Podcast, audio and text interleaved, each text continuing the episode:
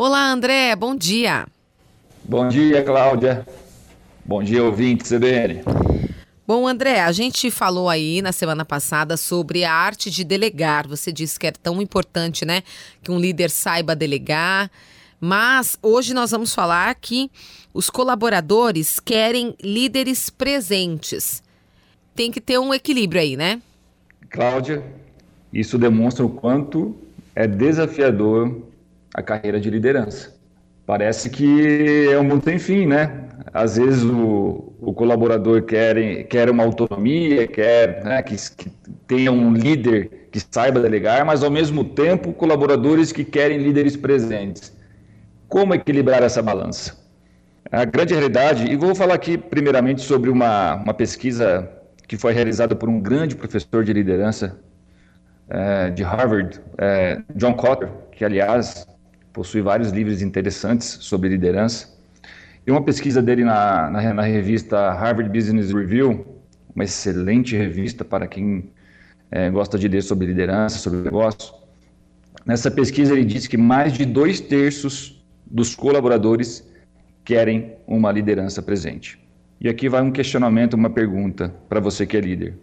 Como se fazer presente estando principalmente à distância nesse momento ainda de pandemia, né, onde o trabalho remoto é uma é uma grande realidade aí no mundo dos negócios.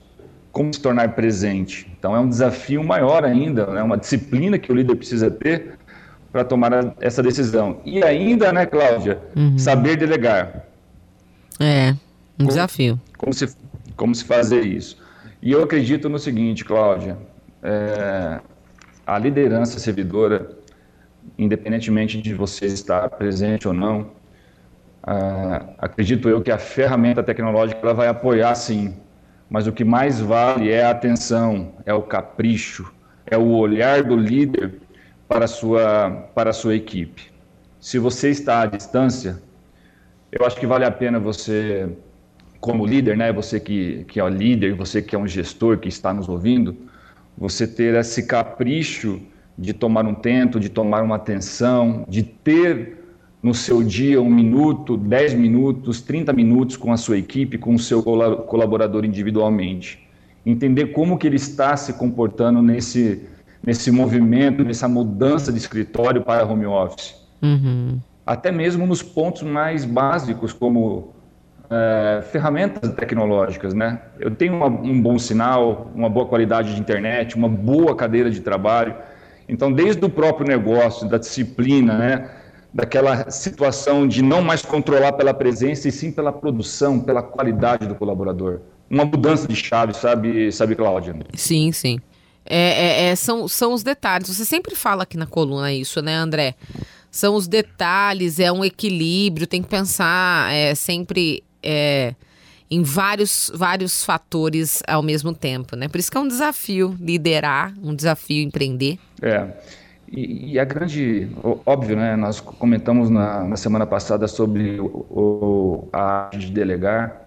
Ela é importante, né? Transferir a responsabilidade é importante mas veja essa pesquisa que interessante. Dois terços dos colaboradores das empresas, eles querem o líder presente. Uhum. Mas não é aquela presença full time, a todo tempo, mas sim aquela presença de alma, aquela presença sabendo que tem uma pessoa ao seu lado acompanhando os seus resultados, dando suporte para você no dia a dia. E o líder, o líder nada mais é do que um facilitador do trabalho do seu colaborador. Tá Esse certo. era o recado de hoje, Cláudia. Combinado. Obrigada, André. A gente se encontra na semana que vem. Uma ótima quinta-feira a todos. Bom dia.